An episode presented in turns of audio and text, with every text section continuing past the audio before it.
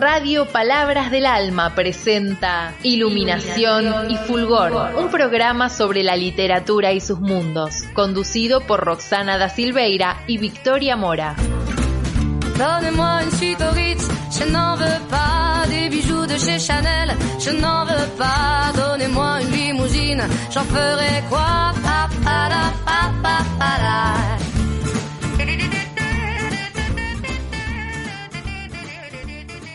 Buenas tardes a todos y todas, bienvenidos a un nuevo programa de Iluminación y Fulgor, 30 minutos de literatura por Radio Palabras del Alma.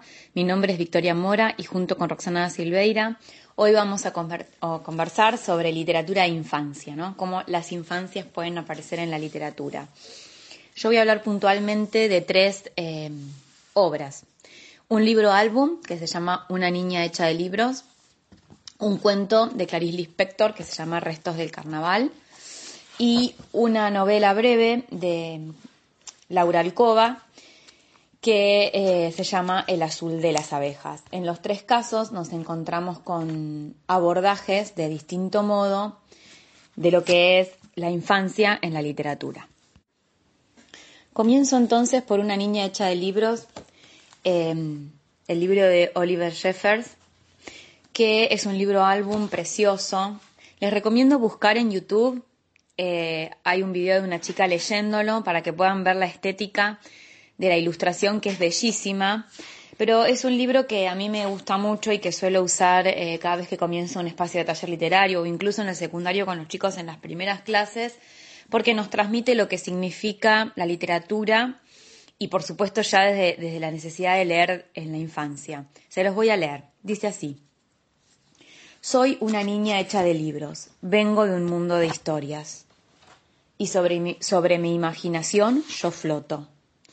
He navegado a través de un mar de palabras para preguntarte si vienes conmigo.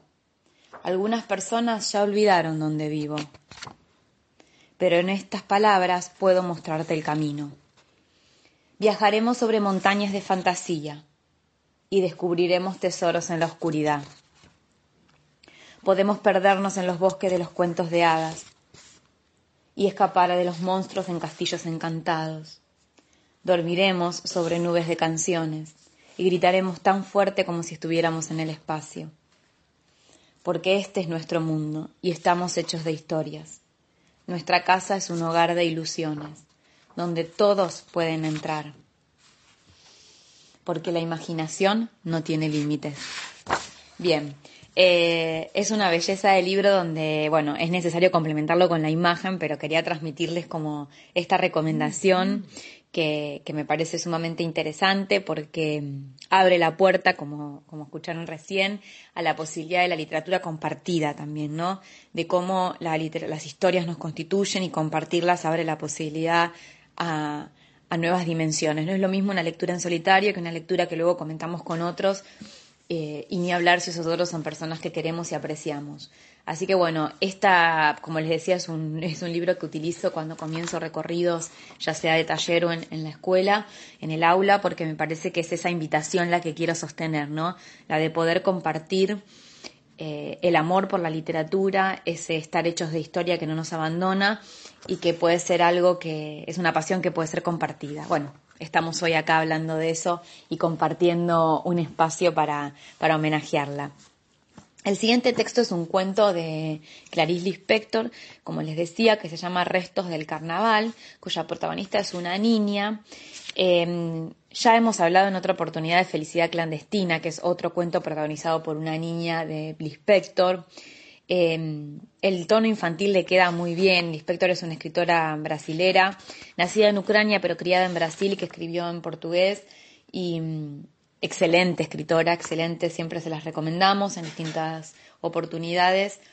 Eh, y en este caso es un cuento que nos trae la historia de una nena cuya mamá está enferma y bueno, y lo que se juega en ella como espectadora de eso que sucede en su ciudad a partir de los carnavales, de los que ella queda un poco afuera, hasta que algo ocurre. Les voy a leer el comienzo y los tiento a buscar el cuento y leerlo porque, bueno, es realmente hermoso. Restos del carnaval.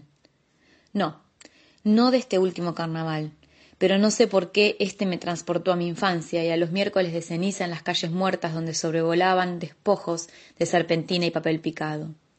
Alguna que otra beata con la cabeza cubierta por un velo iba a la iglesia, atravesando la calle tan extremadamente vacía que sigue al carnaval, hasta el año siguiente. Y cuando la fiesta se acercaba, ¿cómo explicar la agitación íntima que me acometía? Como si por fin el mundo se abriese de capullo que era en gran rosa escarlata como si las calles y las plazas de Recife por fin explicaran para qué habían sido hechas, como si las voces humanas cantaran por fin esa capacidad de placer que era secreta en mí. El carnaval era mío, mío. Mientras tanto, en la realidad, poco participaba en él. Nunca había ido a un baile infantil, nunca me habían disfrazado. En compensación, me dejaban quedarme hasta las once de la noche en el umbral de la puerta de la casa de altos donde vivíamos, mirando ávida cómo se divertían los otros. Dos cosas preciosas ganaba yo entonces y las economizaba con avaricia para que me duraran los tres días, un lazán perfume y una bolsa de papel picado. Ah, escribir se está volviendo difícil porque siento que se me va a estrujar el corazón al constatar que, incluso sumándome tan poco a la alegría, yo era tan sedienta que con casi nada ya me convertía en una niña feliz. Y las máscaras les tenía miedo, pero era un miedo vital y necesario, porque coincidía con mis más profundas sospechas de que el rostro humano también era una especie de máscara. Si un enmascarado hablaba conmigo en el umbral de mi casa, yo entraba de golpe en el indispensable contacto con mi mundo interior que no solo estaba hecho de duendes y príncipes encantados, sino también de personas con su misterio. Hasta mi miedo a los enmascarados entonces era esencial para mí. No me disfrazaban. Entre tantas preocupaciones por mi madre enferma, nadie en casa tenía cabeza para el carnaval de un niño. Pero yo le pedí a mi hermana que me enrulara el cabello lacio, que me causaba tanto disgusto, y tenía entonces la vanidad de tener el cabello rizado por lo menos tres días al año. En esos tres días, además, mi hermana me accedía a mi sueño intenso de ser una muchacha. Casi no podía esperar el fin de una infancia vulnerable, y me pintaba mucho los labios y también me ponía rubor en las mejillas. Entonces me sentía linda y femenina, escapaba de la niñez. Bueno, búsquenlo, Relatos de, Restos de Carnaval de Clarice Lispector.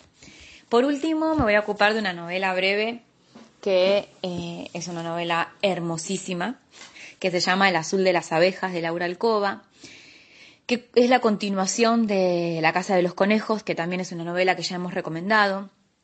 Les recuerdo brevemente, La Casa de los Conejos es la historia, es una novela, es está escrita en clave de ficción, pero basada en la experiencia de vida de la autora, Laura Alcoba, viviendo de manera clandestina en La Plata con su madre. Eh, finalmente logran eh, salir al exilio y primero su madre y luego de unos largos meses ella, y se reúnen para vivir en París, mientras su padre eh, permanece en Argentina como preso político. El azul de las abejas es la historia de esa infancia de exilio eh, en un París que las aloja, eh, pero que también, aparte de un territorio, es una lengua nueva, ¿no? Entonces, esta es una novela preciosa también para dar cuenta de lo que significa alojarnos en una lengua extranjera, empujada además por estas circunstancias de mm, abandono, si se quiere, o de rechazo del país de origen, ¿no? Eh, de hecho, Laura escribe sus novelas en francés y luego son traducidas al castellano, ya no recuperó en, su escritura el idioma materno, sino que hizo del francés su propio idioma. Todo ese, mm, esa necesidad de anclaje en la lengua y en el territorio y los lazos que establece y cómo habita la escuela, ¿no? el primario, en un país extranjero, desde su lugar de, exiliada también política, eh, está escrito de una manera preciosa en este libro que es El azul de las abejas.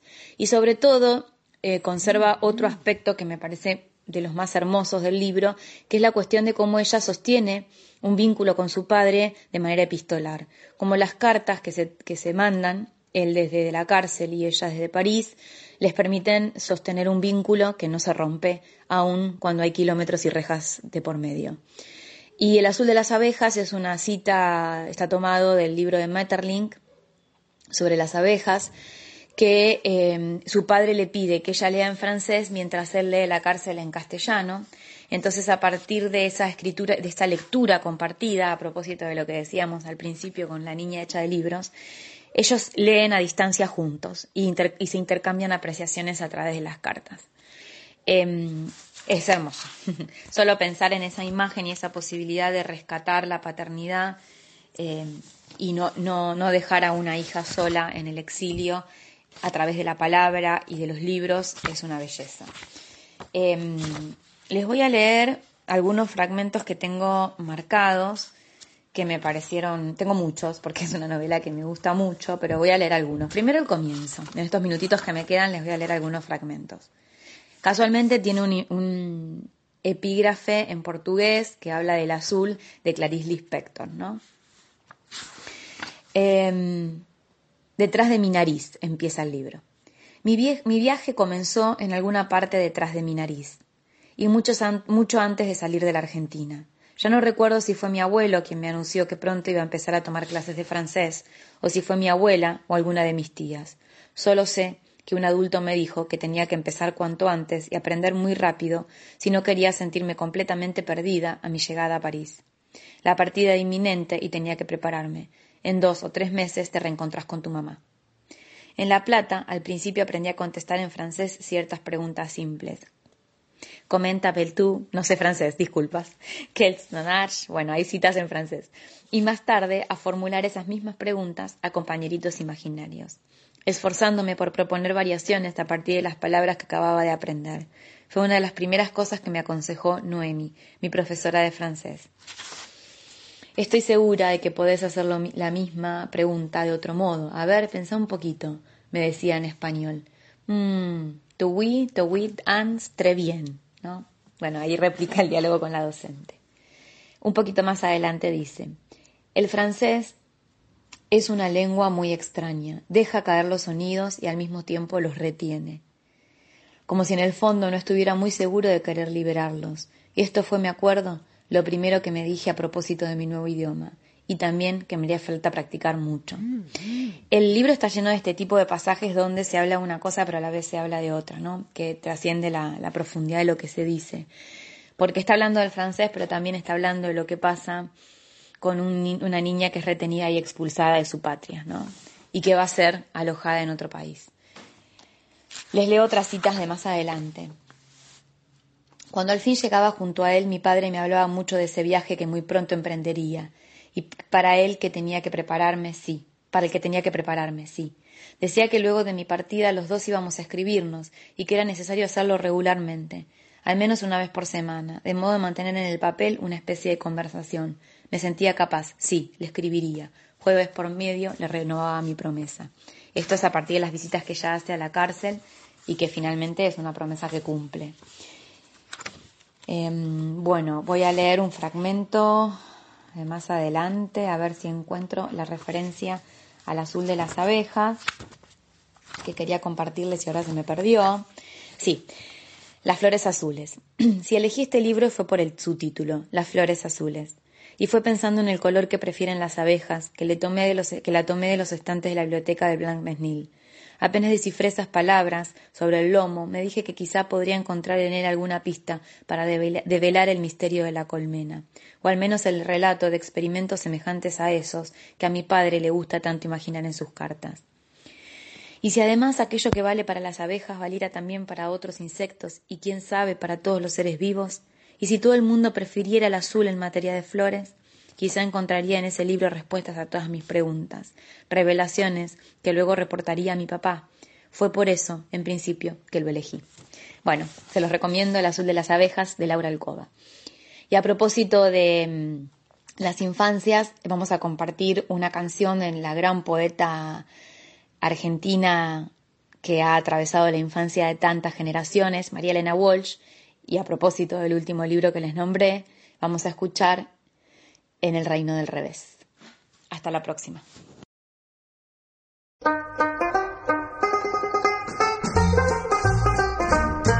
Me dijeron que en el reino del revés nada al pájaro y vuela el pez, que los gatos no hacen miau y dicen yes porque estudian mucho inglés.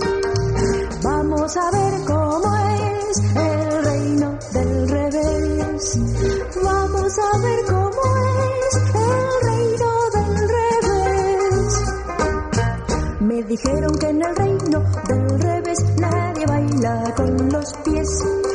ladrón es vigilante y otro es juez y que dos y dos son tres. Vamos a ver cómo es el reino del revés. Vamos a ver cómo es el reino del revés. Me dijeron que en el reino del revés cabe un oso en una nuez, que usan barbas y bigotes los bebés y que un año dura un mes. A ver cómo es el reino del revés. Vamos a ver cómo es el reino del revés.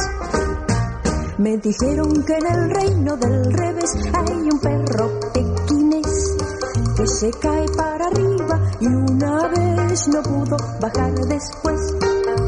Vamos a ver cómo es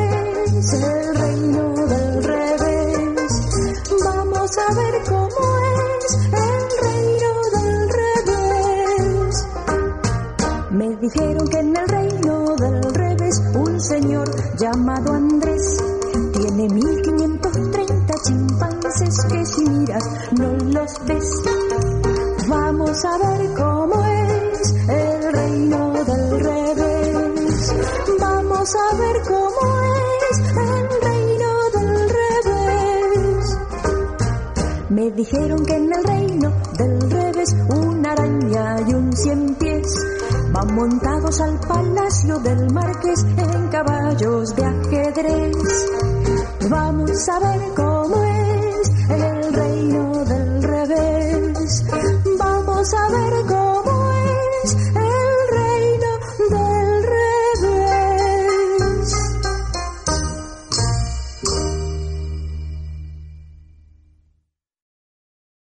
Hola, ¿cómo están? Bienvenidos a esta segunda parte de Iluminación y Fulgor. Como todos los sábados, les habla Roxana Silveira. Espero que estén bien, que estén pasando estos momentos lo mejor posible. Y, si están del otro lado y necesitan ánimos, si necesitan compañía, eh, espero que, este podcast sirva para eso. Eh, la literatura es una gran compañía para, para estos tiempos difíciles, eh, así que espero que encuentren alguna especie de, refugio también en todas, en todas las cosas que vamos nombrando, que, que son, que son obras que, nos gustan y que por alguna razón queremos compartir. Y bueno, voy a seguir hablando de este tema precioso que elegimos, que es eh, literatura de infancia. La verdad es que eh, tanto a la hora de la lectura como de la escritura, la perspectiva infantil es una de mis preferidas. Eh, me gusta ponerme en la piel de, las infancias para escribir y también me gusta mucho leer ese tipo de, de los cuentos que que están narrados de una perspectiva infantil ya tienen un, ya los voy a ir a leer con, con algo a favor porque me gusta mucho. Y bueno, nada, la verdad es que mmm, se me hace difícil hacer una selección eh, que entre en estos 12-13 minutos porque hay muchos cuentos que me gustan y que les recomendaría. Eh, de hecho, he hablado de algunos en otros capítulos, por ejemplo, de La canasta mágica de María Eugenia Ludueña que también habla de, una infancia eh, en el contexto de la, de la última dictadura y, y me parece que, que, siempre será una gran recomendación por un montón de razones.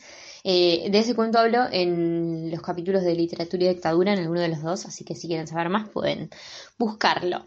Y, pero bueno, hoy de lo que voy a hablar, los cuentos que les, elegí cuentos y el primero que les traigo y del que quiero hablar es Conejo, de Abelardo Castillo, este gran, gran, gran, enorme escritor argentino, cuentista tremendo. Eh, y bueno, nada, este, este cuento es cortito, lo pueden buscar en internet, les va a aparecer al toque, se llama Conejo. Y, y cuenta la historia de un nene, está escrito, es un monólogo eh, interior, es todo todo lo que se cuenta en, en, esta historia pasa a través del filtro de los ojos de ese nene. La construcción del punto de vista es preciosa. Eh, es triste cuando termina el cuento, querés abrazar a ese nene. Arranca hablando, hablándole a un conejo, por eso el nombre, ¿no? Igual después a medida que avanza el cuento nos, nos enteramos de que también a él lo, lo, cargan diciéndole que se parece un conejo a este nene, entonces es como que mm, hay, una, hay un doble significado, ¿no? En el título, aparte de que él, el protagonista, le está hablando a su conejito y bueno, em, a medida que avanza el cuento vemos como también descarga sus, sus, emociones sobre el peluche porque lo que, o sea, toda esta situación que, que hay alrededor del nene, de su familia, es como que lo afecta un montón eh, y creo que también es un cuento como para pensar, cuando lo terminé de leer, como que cada vez que lo termino de leer me pasa esto de decir cómo, ay, cómo todo afecta tanto, tanto en, en la infancia. Y bueno, les voy a leer el principio de este cuento, que dice así. No va a venir. Son mentiras lo de la enfermedad y que va a tardar unos meses. Eso me lo dijo tía, pero yo sé que no va a venir. A vos te lo puedo decir porque vos entendés las cosas, siempre entendiste las cosas. Al principio me parecía que eras como un tren o como los patines, un juguete, digo, y a lo mejor ni siquiera tan bueno como los patines, que un conejo de trapo al final es parecido a las muñecas, que son para las chicas, pero vos no.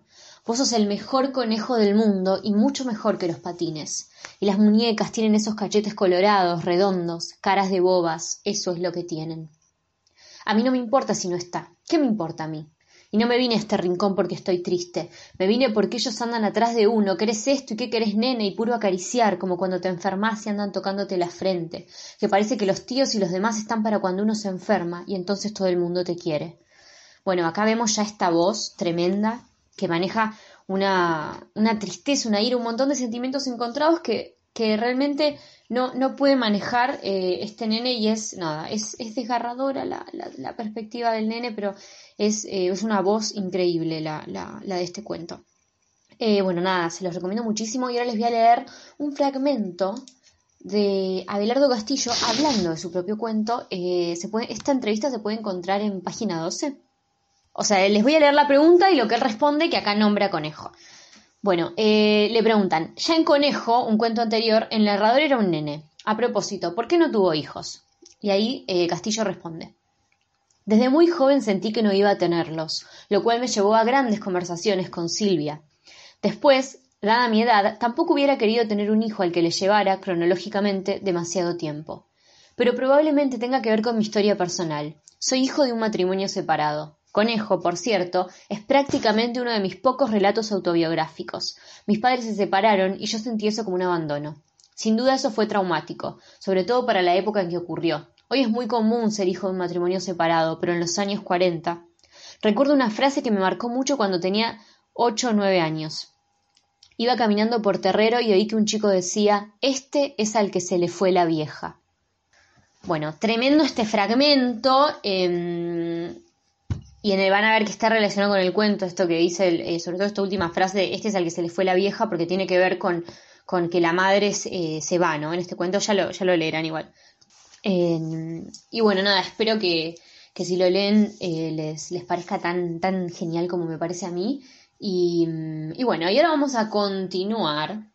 el otro cuento que elegí tiene como protagonista a una nena. Es uno de mis cuentos preferidos. Desde que lo leí por primera vez, flashé amor profundo. Y em, haber leído este cuento me llevó a querer leer más de la escritora. Les estoy hablando nada más y nada menos que, escuchen, título divino también, Receta para obtener una niña verdaderamente libre de Betina González. Em, justo ahora, esta semana, me compré uno de sus libros de cuentos, que es El amor es una catástrofe natural, también titulazo, y estoy leyéndolo hay algunas, hay, también de nuevo eh, perspectiva infantil, pero este de receta para obtener un niño verdaderamente libre todavía no está en ningún libro, pero sí está en página 12, en el suplemento de verano 12. Así que lo pueden encontrar ahí. Eh, están solo a, un, a una búsqueda de esta maravilla. Eh, nada, bueno, es la historia de, una nena y más que nada, creo que el, corazón del cuento es la, la curiosidad. Una reivindicación de la curiosidad. Y lo que voy a hacer es leerles, vieron que en Verano 2 está la parte del cuento por su autor, en la que cada autor autora habla de su cuento. Bueno, voy a leerles un pedacito de eso para que vean em, qué hay detrás de este cuento. Sin curiosidad no hay ciencia, no hay literatura, no hay empatía ni vida que valga la pena. Por eso siempre me contrarió la cantidad de relatos de la cultura occidental que la penalizan. Barba Azul, la mujer de Lot en la Biblia, el mito de Pandora, la lista es larga. Que además sean mujeres las que son castigadas por su deseo de saber no me parece, por supuesto, nada casual, sino otro de los modos en los que se ha construido el patriarcado en la tradición narrativa que nos ha educado por siglos. Hacía rato que quería escribir, entonces, una reivindicación de la curiosidad como facultad primordial de nuestro intelecto, imprescindible para la libertad y el pensamiento crítico. Como docente, la curiosidad es la cualidad que más valoro en mis estudiantes y siempre la encuentro en los que llegan a mis clases de la Universidad de Buenos Aires. Bueno, y después, divino, esto que dices me parece una hermosura absoluta. Eh, esto sobre la curiosidad que es clave para todo. Y después em, habla también de que este cuento dialoga con otro cuento que también se puede encontrar en Verano 12 que se llama Receta para obtener un niño melancólico. Así que también ahí tenemos otra recomendación eh, relacionada con, con las infancias. Em, por esta autora que es una genia absoluta. Eh, bueno, y nada, eh, les voy a leer el principio de este cuento que es hermoso. Todo es, hermoso en serio, pero cuando les digo es hermoso, realmente es hermoso, vale cada, cada palabra y no puedo esperar a que este cuento esté en un libro para poder tener el libro y poder subrayarlo todo y, y llamarlo y, y, eso. Y leerlo en voz alta a todo el mundo este cuento. Bueno, disculpen mi emoción, continuaré. Eh, empieza así. Primero es necesario traer al mundo una niña curiosa. Debe serlo en los dos sentidos de la palabra, una niña singular y a la vez inquisitiva. Puede ser muy alto o muy baja, muy celeste o muy roja, extremadamente cuadrada o redonda, o poseer, por ejemplo, un lunar con forma de estrella en la punta de la nariz. Debe tratarse de una niña notable, de esas que la gente se para a observar en la calle porque nunca se ha visto nada igual. Ser singular le ayudará a ser perceptiva, a, intuir que no todos los peces viven en el agua, ni todo sapo tiene su pozo propio y que a veces el que ríe último ríe peor. Si se la quiere realmente libre, la niña debe ser curiosa también en el sentido más obvio, es decir, que no pare de preguntar y de interesarse en todo lo que la rodea. Por eso necesita padres temerarios que estén dispuestos a contestar sus preguntas por más que no tengan ni la más remota idea de las respuestas. Es más, mucho mejor que sean padres sin ninguna idea, improvisados e inmaduros, padres enamorados y creyentes en la naturaleza. La casa también es importante, debe ser diminuta, pues eso aumenta en la niña el deseo de salir, de correr, de conocer una mina de carbón o la Antártida. Bueno, eh, la verdad es que se los leería a todos porque es impecable realmente este cuento. Em, lo amo un montón, o sea, está en mi lista de cuentos preferidos de, la vida, lejos. Y, bueno, nada, así que eso, eh, pueden encontrar estos dos cuentos, los pueden leer, espero que lo hagan, así pueden disfrutar de, de, estas, de estas visiones, ¿no? De estas eh, maneras de, ver la infancia y, nada, como siempre la, la literatura no, nos acompaña en todos los aspectos de la vida, nos ayuda a, entender, eh, a, también a ponernos en, en los zapatos, ¿no? De, de, a mí me pasa eso también, ¿no? De pensar en, en, los niños, en las niñas, o pensar en mi propia infancia, en, en cómo todas las cosas que, que viví y, todo lo que fui absorbiendo me, me marcó de alguna manera. Y, y, creo, a medida que pasan los años, que, que, que todos somos un, un poco niños tratando de sobrevivir siempre, que nunca vamos a dejar de serlo. Así que me parece que está bueno eh, esta cuestión de a través de la literatura conectarnos con esa parte que también tenemos todos adentro. Así que bueno, eh, cerramos por hoy. Espero que mm, les haya gustado el tema, el capítulo. Eh, pueden encontrarnos en Spotify como Iluminación Fulgor, pueden encontrarnos en Facebook, Instagram, Twitter como Victoria Mora y Roxana Silveira. Em, y bueno, les mando un beso enorme eh, y nos vemos en el próximo capítulo de Iluminación y Fulgor. Gracias a Vicky, gracias a la radio y gracias a ustedes por estar del otro lado. Donnez-moi une suite Ritz, je n'en veux pas des bijoux de chez Chanel, je n'en veux pas. Donnez-moi une limousine, j'en ferai quoi? Pa, pa, pa, pa, pa,